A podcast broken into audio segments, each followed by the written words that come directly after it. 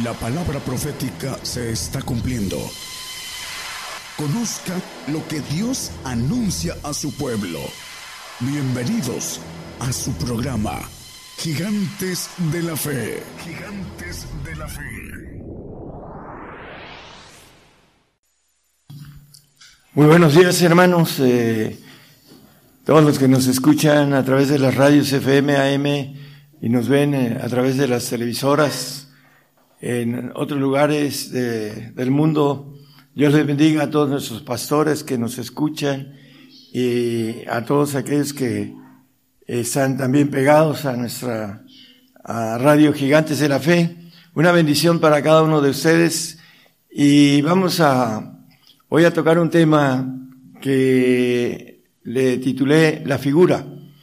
Y yendo a, hablando de el texto que está en el 12.11 de Oseas nos maneja que Dios puso semejanzas por mano de sus profetas y aumentó la, profecía. Ah, dice la palabra y ha hablado ve a los profetas y aumenté la profecía y por mano de los profetas puse semejanzas.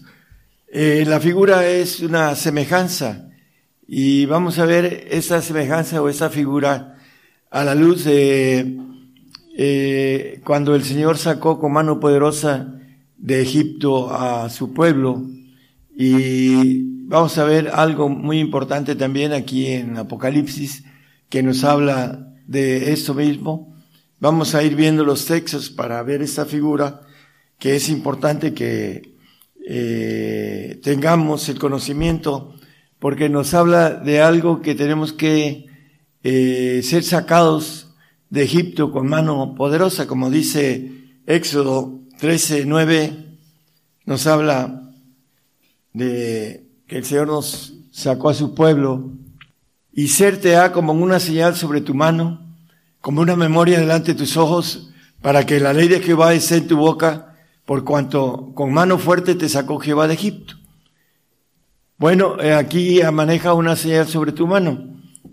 Hablando de la señal, ah, también aquí en Apocalipsis, vamos a ver, ah, y hemos hablado de señales del profeta que tienen que ver con el Señor nos va a sacar con mano fuerte y con señales de Egipto. Vamos a irlo viendo. Vamos al texto 14 de ahí mismo de Éxodo. Y cuando mañana te preguntare tu hijo diciendo, ¿qué es esto? Decirle haz, Jehová nos sacó con mano fuerte a Egipto de casa de servidumbre.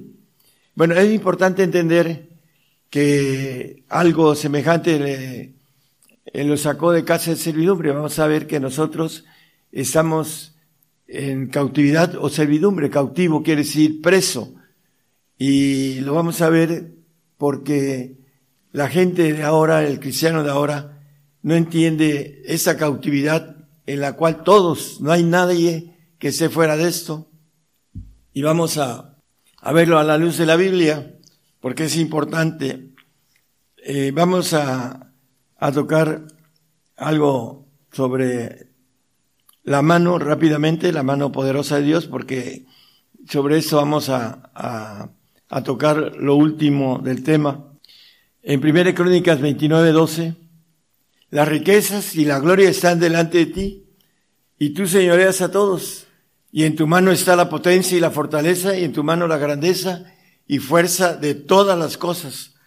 Bueno, dice que por mano fuerte sacó de la servidumbre, de la casa de servidumbre, a su pueblo Israel de Egipto. Vamos al Salmo 119, 73. Tus manos me hicieron y me formaron. Hazme entender y aprenderé tus mandamientos. Bueno, para aquellos que no creen que el Señor nos formó, que fuimos hechos de una evolución, eso es la mentira más grande que el hombre ha creado. Dice que tus manos me hicieron y me formaron, las manos poderosas de fortaleza de Dios. Vamos a otro texto nada más para a tomar la naturaleza de las manos del Señor, que son todopoderosas y que todo lo pueden porque esto es importante para el final del mensaje. Vamos a el Salmo, el Salmo 31, 15. En tus manos están mis tiempos, dice. Líbrame de la mano de mis enemigos y de mis perseguidores. Bueno, eh, los tiempos de cada uno de nosotros están en las manos de Dios. No, el hombre a veces maneja sus tiempos eh, por su propia ah, forma de creer que tiene mucho tiempo de vida y no tiene el conocimiento de que en las manos de Dios están nuestros tiempos.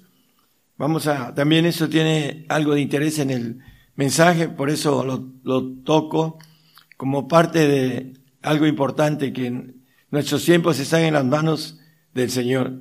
Abacú 3:4 y el resplandor fue como la luz, rayos brillantes salían de su mano y ahí estaba escondida su fortaleza. La mano de el Señor viene hablando de la venida del Señor y en su mano estaba escondida la fortaleza de Dios.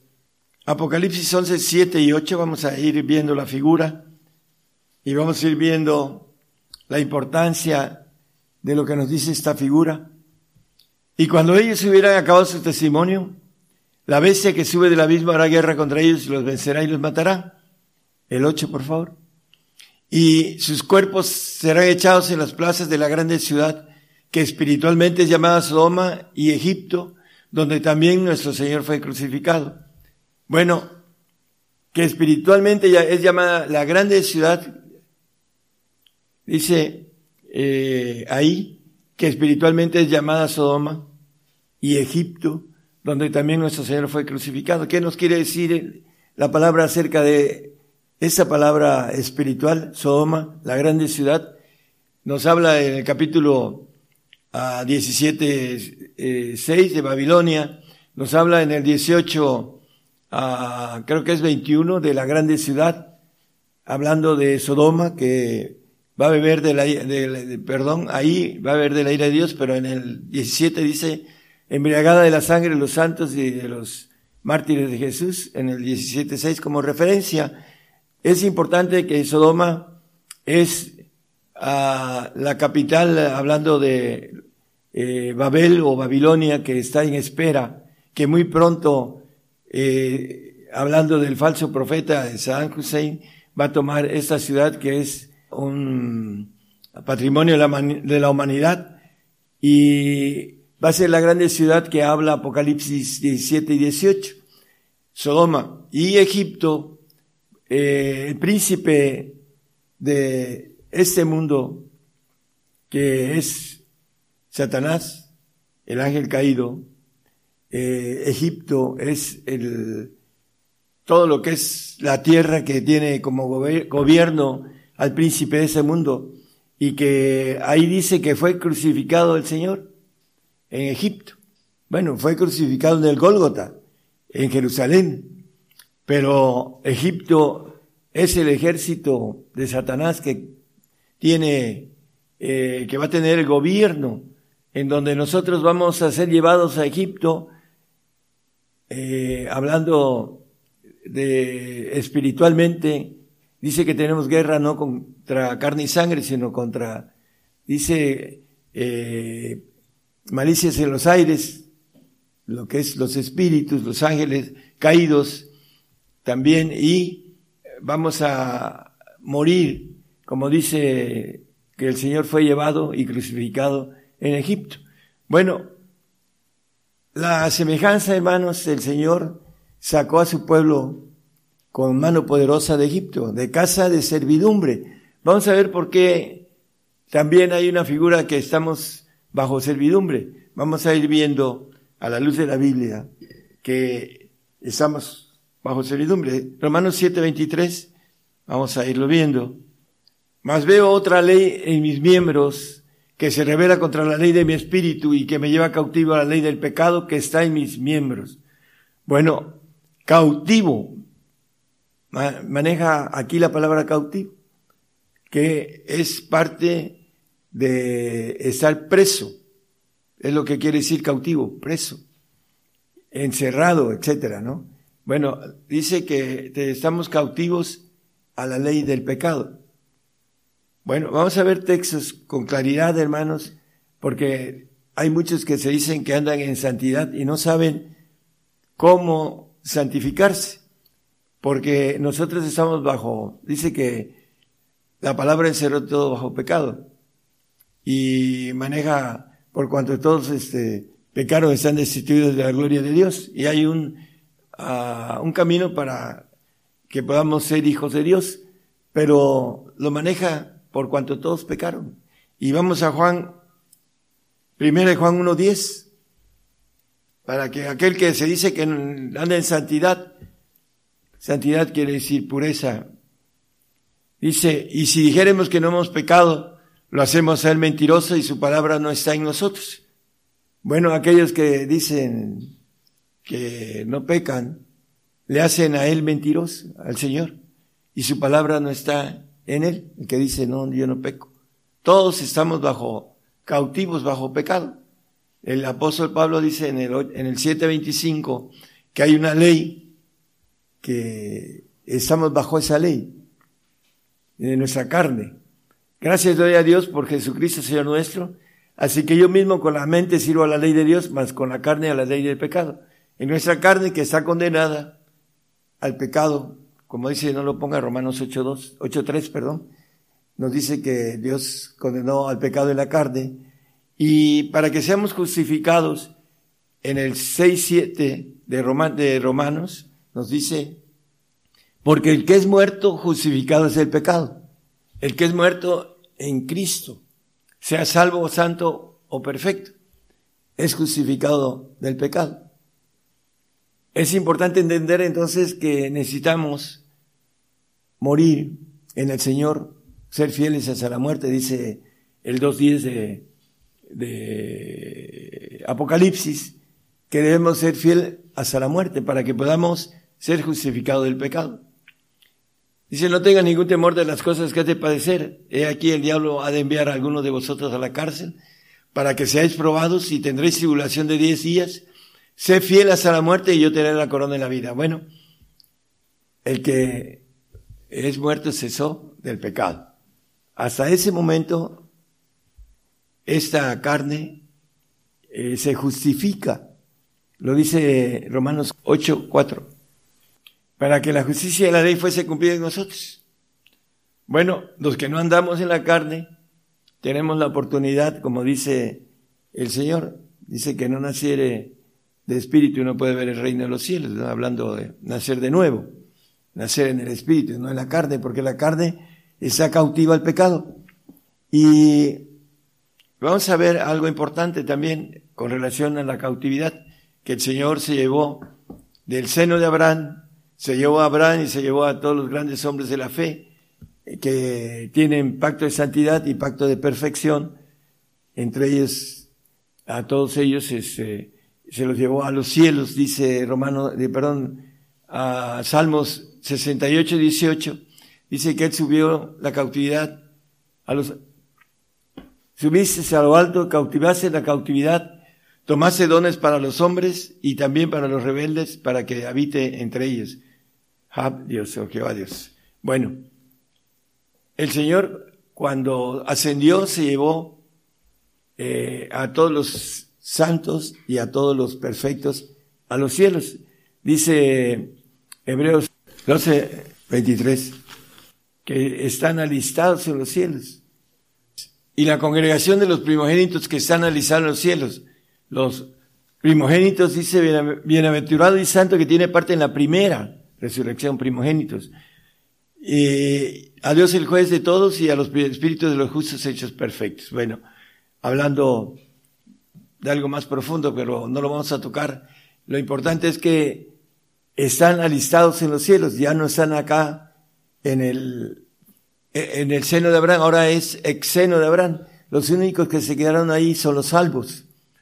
Bueno, la importancia de la cautividad tiene que ver con la figura, por eso lo tocamos. Vamos a ir viendo, hermanos, a todo esto. Hebreos 2.15 nos habla de la servidumbre, de que estaban antes de que el Señor se llevara a la cautividad a los cielos y librara a los que por el temor de la muerte estaban por toda la vida sujetos a servidumbre. Habla también aquí, ya ve que el manejo del texto que lo sacó con, ah, con mano poderosa de la casa de servidumbre. Entonces hay una casa de servidumbre que tiene que ver con los salvos y que están aquí abajo, esperando después del milenio y un poco de tiempo más, sean ah, llevados a los cielos en espíritu para ir al trono blanco, para tener su premio de salvación en, en un paraíso, pero no tienen derecho a ir al reino ni tampoco vida eterna. Lo dice la Biblia, ya lo hemos visto. Lo importante, hermanos, es que este, esta figura tiene que ver con que nosotros vamos a salir de la cautividad a través del Señor que nos va a sacar de la servidumbre, de la casa de servidumbre en la cual estamos ahorita, eh, eh, a través del el pecado. Nadie puede decir que no peca, porque le hace al mentiroso el texto que leímos. Y la importancia de entender, hermanos, lo que tenemos que morir para ser justificados del pecado, porque es una, una ley que ya hemos leído en Juan 19, 7. Al Señor lo mataron porque se dijo hijo de Dios. Respondiendo a los judíos, nosotros tenemos ley y según nuestra ley debe morir porque se hizo hijo de Dios. Esa ley tiene que ver con la sentencia adámica y por uh, la iniquidad que entró en nuestro ADN humano.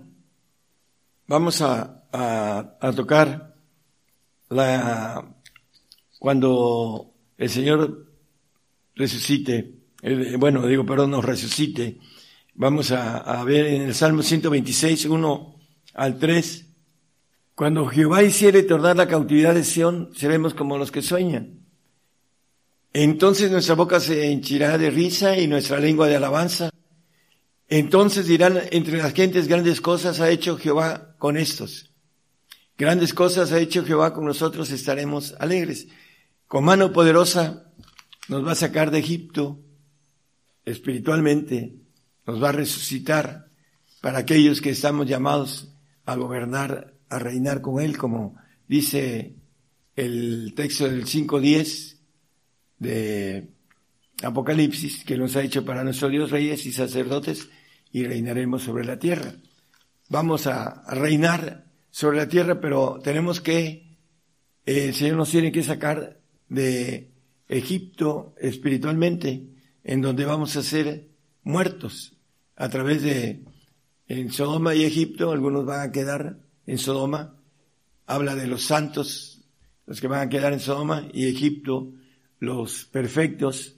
Eso es eh, una figura también, hermanos, acerca de, de lo que va a suceder a través de estos dos personajes que tienen que ver con el falso profeta, con Sadán y con el anticristo. Vamos a verlo también. Vamos a 2 de Timoteo 1.12. Dice, por lo cual asimismo padezco esto, mas no me avergüenzo porque yo sé en quién he creído y estoy cierto que es poderoso para guardar mi depósito para aquel día. ¿Cuál es el depósito que guarda el Señor?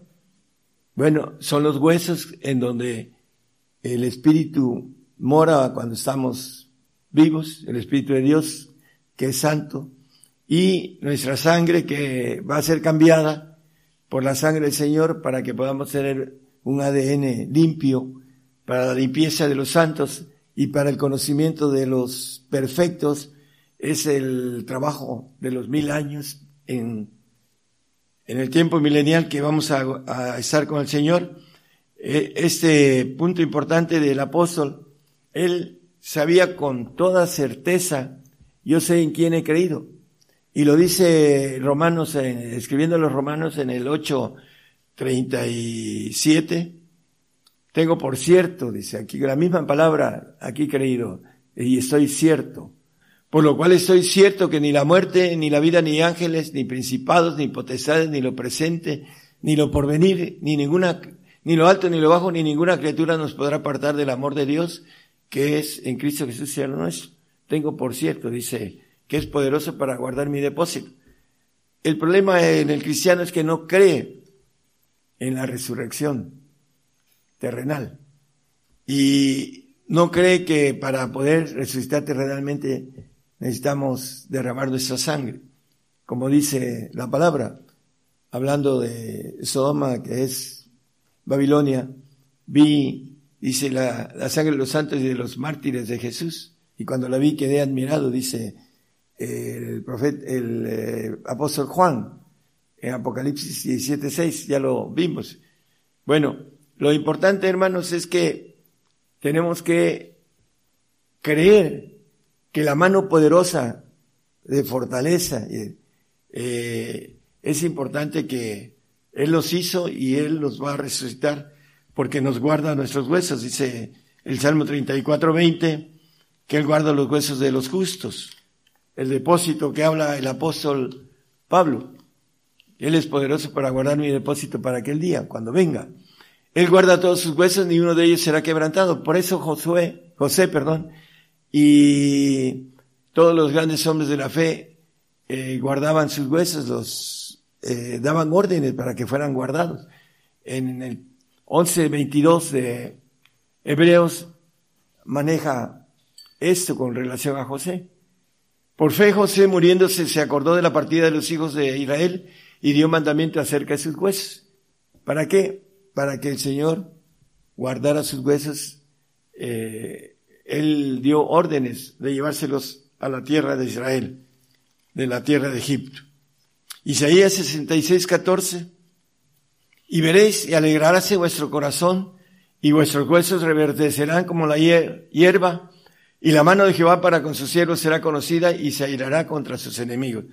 Bueno, para aquel que no crea que Dios es, tiene mano poderosa para sacarlo de la casa de servidumbre de Egipto, como maneja la figura, vamos a Éxodas 8:22.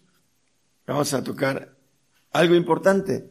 Porque tuve vergüenza de pedir al rey tropa y gente de a caballo nos defendiesen del enemigo en el camino.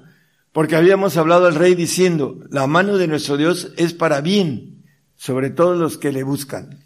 Bueno, es importante que la mano del Señor es para bien para todos nosotros los que le buscamos. Pero dice, más su fortaleza y su furor sobre todos los que le dejan. Viene la apostasía por causa del hombre de pecado, el hijo de perdición, dice en el 2, 3 de segunda de Tesalonicenses. Estamos cerca de esto, hermanos, y la apostasía, nosotros queremos que ninguno de los que han creído en el Señor le dé la espalda, lo deje, porque la mano dice, como el texto que acabamos de leer, eh, dice, de su fortaleza y su furor será sobre todos los que le dejan. Y aquí en el eh, segundo de Tesalonicenses 2.3 dice que nadie nos engañe en el versículo de segunda, dos, tres, no nos engañe nadie en ninguna manera, porque no vendrá sin que venga antes la apostasía y se manifieste el hombre de pecado, el hijo de perdición. Bueno, vamos a ver dentro de poco la manifestación del hombre de pecado. Ya por ahí andan dando tips en los medios informáticos, en la cuestión de la tecnología que ahora existe.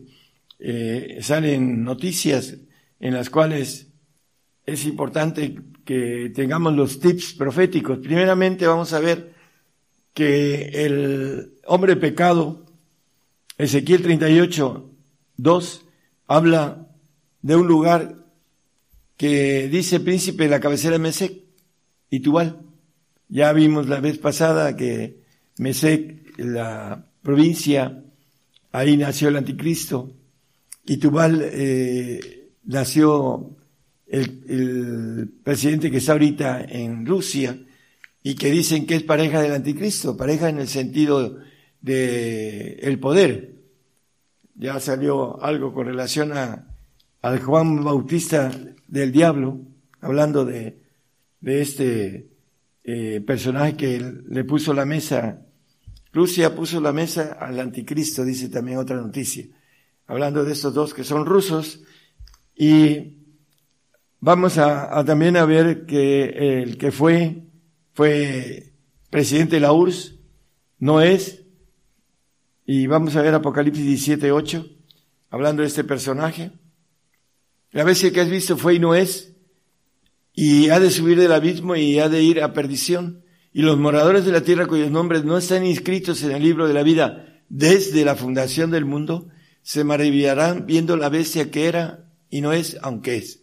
Bueno, esa es la bestia que lo vamos a ver dentro de muy poquito, que tiene premio Nobel de Paz, Daniel 825.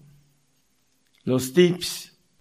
Dice que con su sagacidad hará prosperar el engaño en su mano y en su corazón se engrandecerá y con paz destruirá muchos. Tiene premio Nobel de Paz y contra el príncipe de los príncipes se levantará, mas sin mano será quebrantado. Bueno, uh, muy pronto lo vamos a ver. Eh, ahorita ya está empezando a actuar y tenemos muchas noticias acerca de eso, pero lo importante, hermanos, es que a través de estos personajes eh, vamos a ser muertos en Egipto, que espiritualmente es Egipto, a través de el enemigo que es nuestro adversario, Satanás, eh, él va a tomar el reino de las tinieblas. Por si no saben algunos, Egipto quiere decir tinieblas. Egipto. Entonces el reino de las tinieblas va a tomar su, su potestad, porque es permisible para Dios, para que podamos nosotros uh, tener la fe, que es la mayor fe que podamos darle al Señor la fe de dar la vida por Él, porque Él nos va a resucitar con mano poderosa. Vamos a, seguir viendo otros detallitos.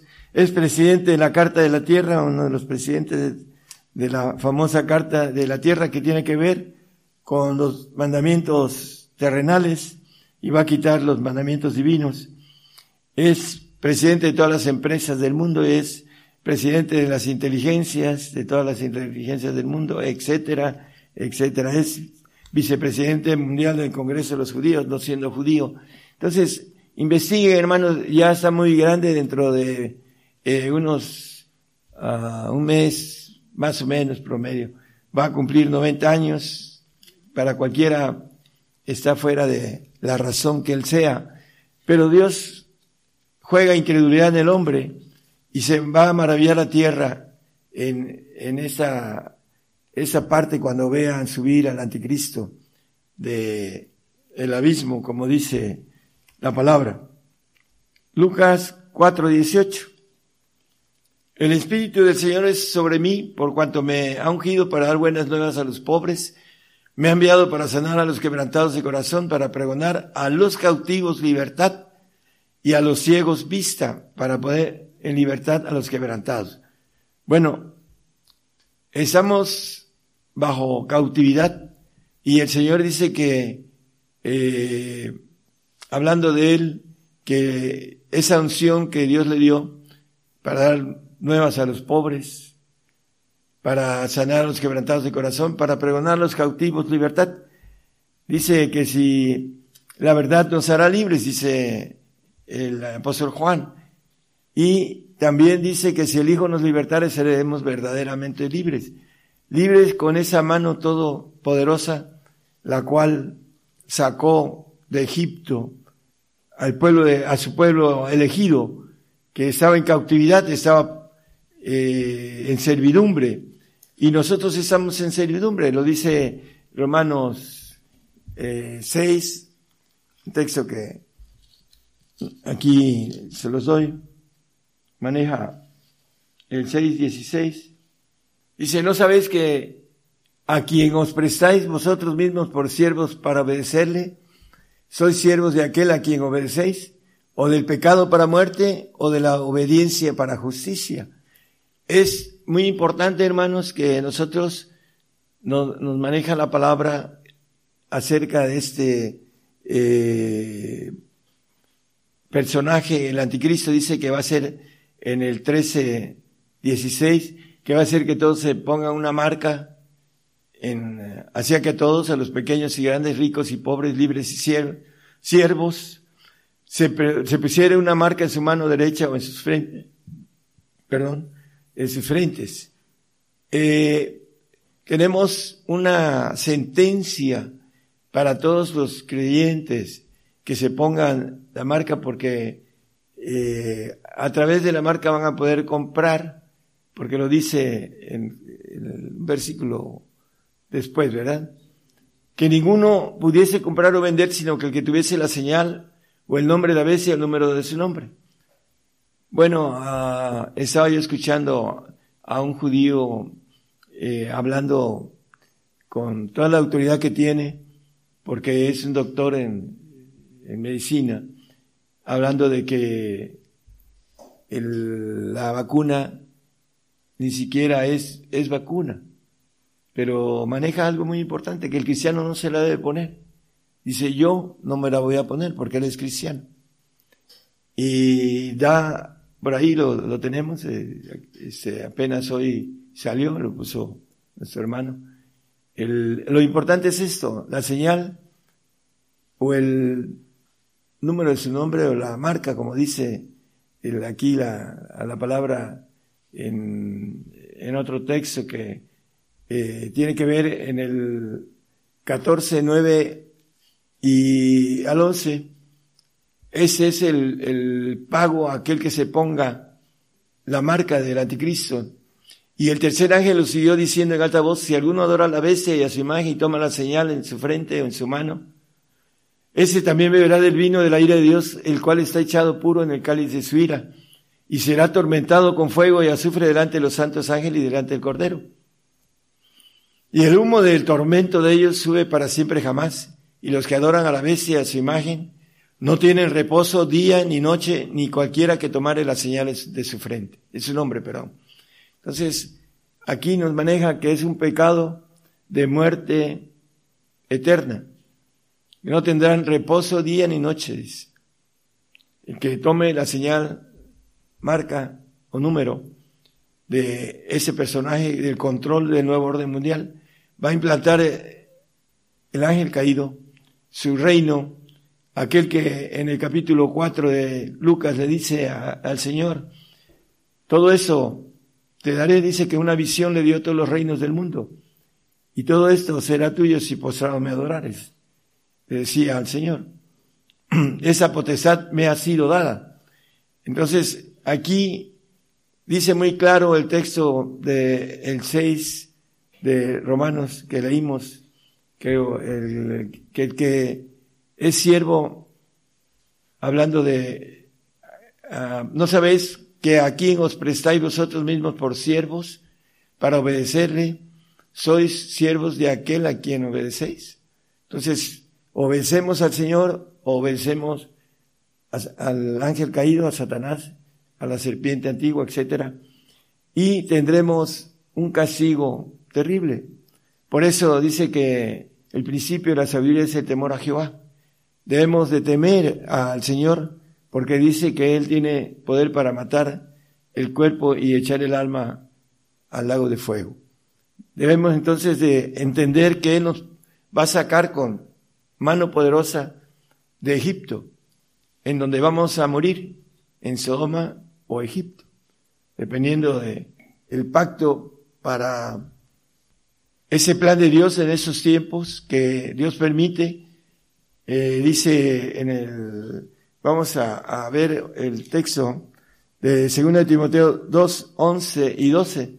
Con esto vamos a terminar. Dice que es palabra fiel, que si somos muertos con Él, también viviremos con Él. Si sufrimos, también reinaremos con Él. Si negaremos, Él también nos negará. Entonces, es palabra fiel. Importante que nosotros dentro de la ley que existe de parte de Dios, que la, su justicia, eh, vamos a tener que morir. Dice que el bienaventurado de, el que muere de ahora en adelante del Señor, dice el 14.13 de Apocalipsis, hay una bienaventuranza. Oí una voz del cielo que me decía, escribe, bienaventurados los muertos que de aquí adelante mueren en el Señor. Así dice el Espíritu, que descansarán de sus trabajos porque sus obras con ellos siguen. Bueno, el Señor nos va a resucitar con mano poderosa después de ser muertos en Egipto. Así es la figura que leímos en el Antiguo Testamento que con mano poderosa de fortaleza sacó al pueblo de Israel a través de las plagas, eh, mató a los, por último, a los primogénitos y mató a todo el ejército del faraón.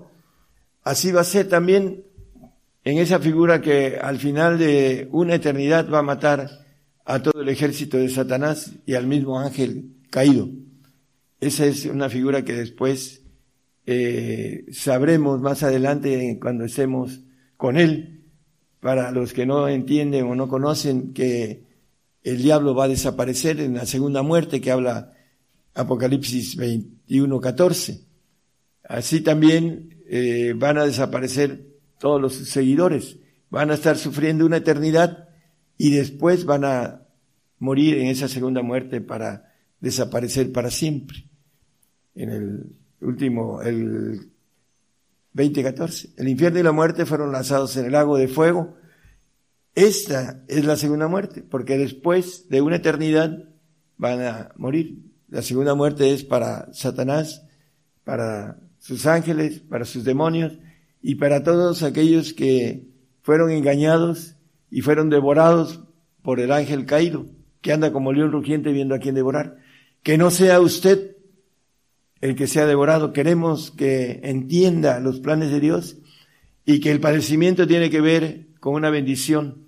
Dice que eh, aunque era hijo, por lo que padeció, aprendió la obediencia, obedecer en tiempos de este, esos tiempos de mucha maldad que el Señor profetizó, que se aumentaría y que por esa maldad aumentada muchos ah, hablando de, de perderían su fe, se volverían atrás y por no entender que el diablo está en todo su enojo y su permisibilidad de parte de Dios para que nosotros seamos probados. El Salmo 55 dice, juntarme a los, a mis santos los que hicieron pacto conmigo con sacrificio.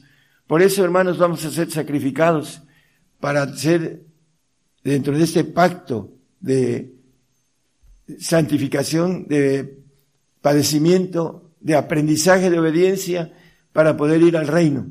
Para eso tiene Dios este tiempo que podamos ir al no al paraíso, sino al reino. También los del paraíso van a desaparecer en esa muerte segunda. Van a tener un tiempo bastante largo, pero no eterno. Y cuando sea destruido el paraíso, ellos también dejarán de ser. El siervo no queda en casa para siempre, sino el hijo. Entonces, todo esto es algo planeado y algo que debemos entender para que no podamos ah, entrar en el engaño del enemigo por estar escuchando a gente que está amarrada, agarrada, ah, devorada, está con la mente tenebrosa porque no alcanza a entender que están predicando que, la vacuna es buena. Y este personaje judío dice que entra en el gen y, y lo, lo hace que cambie. Entonces dice, eso está en contra de lo que Dios ha hecho, porque somos a semejanza de Él. Entonces todo esto es parte de ir devorando a los que eh, sean engañados. No queremos que usted, hermano, sea engañado con los artificios, eh, el engaño de, como dice, eh, con esa sagacidad del anticristo. Sea usted inteligente y documentese y lea mucho la palabra para que el enemigo no lo engañe, hermanos. deseamos que sea fiel al Señor hasta la muerte. Dios les bendiga a todos. Gracias. Por el día de hoy hemos conocido más de la palabra profética más permanente que alumbra como una antorcha en un lugar oscuro hasta que el día esclarezca y el lucero de la mañana salga en vuestros corazones. Esta ha sido una producción especial de Gigantes de la Fe.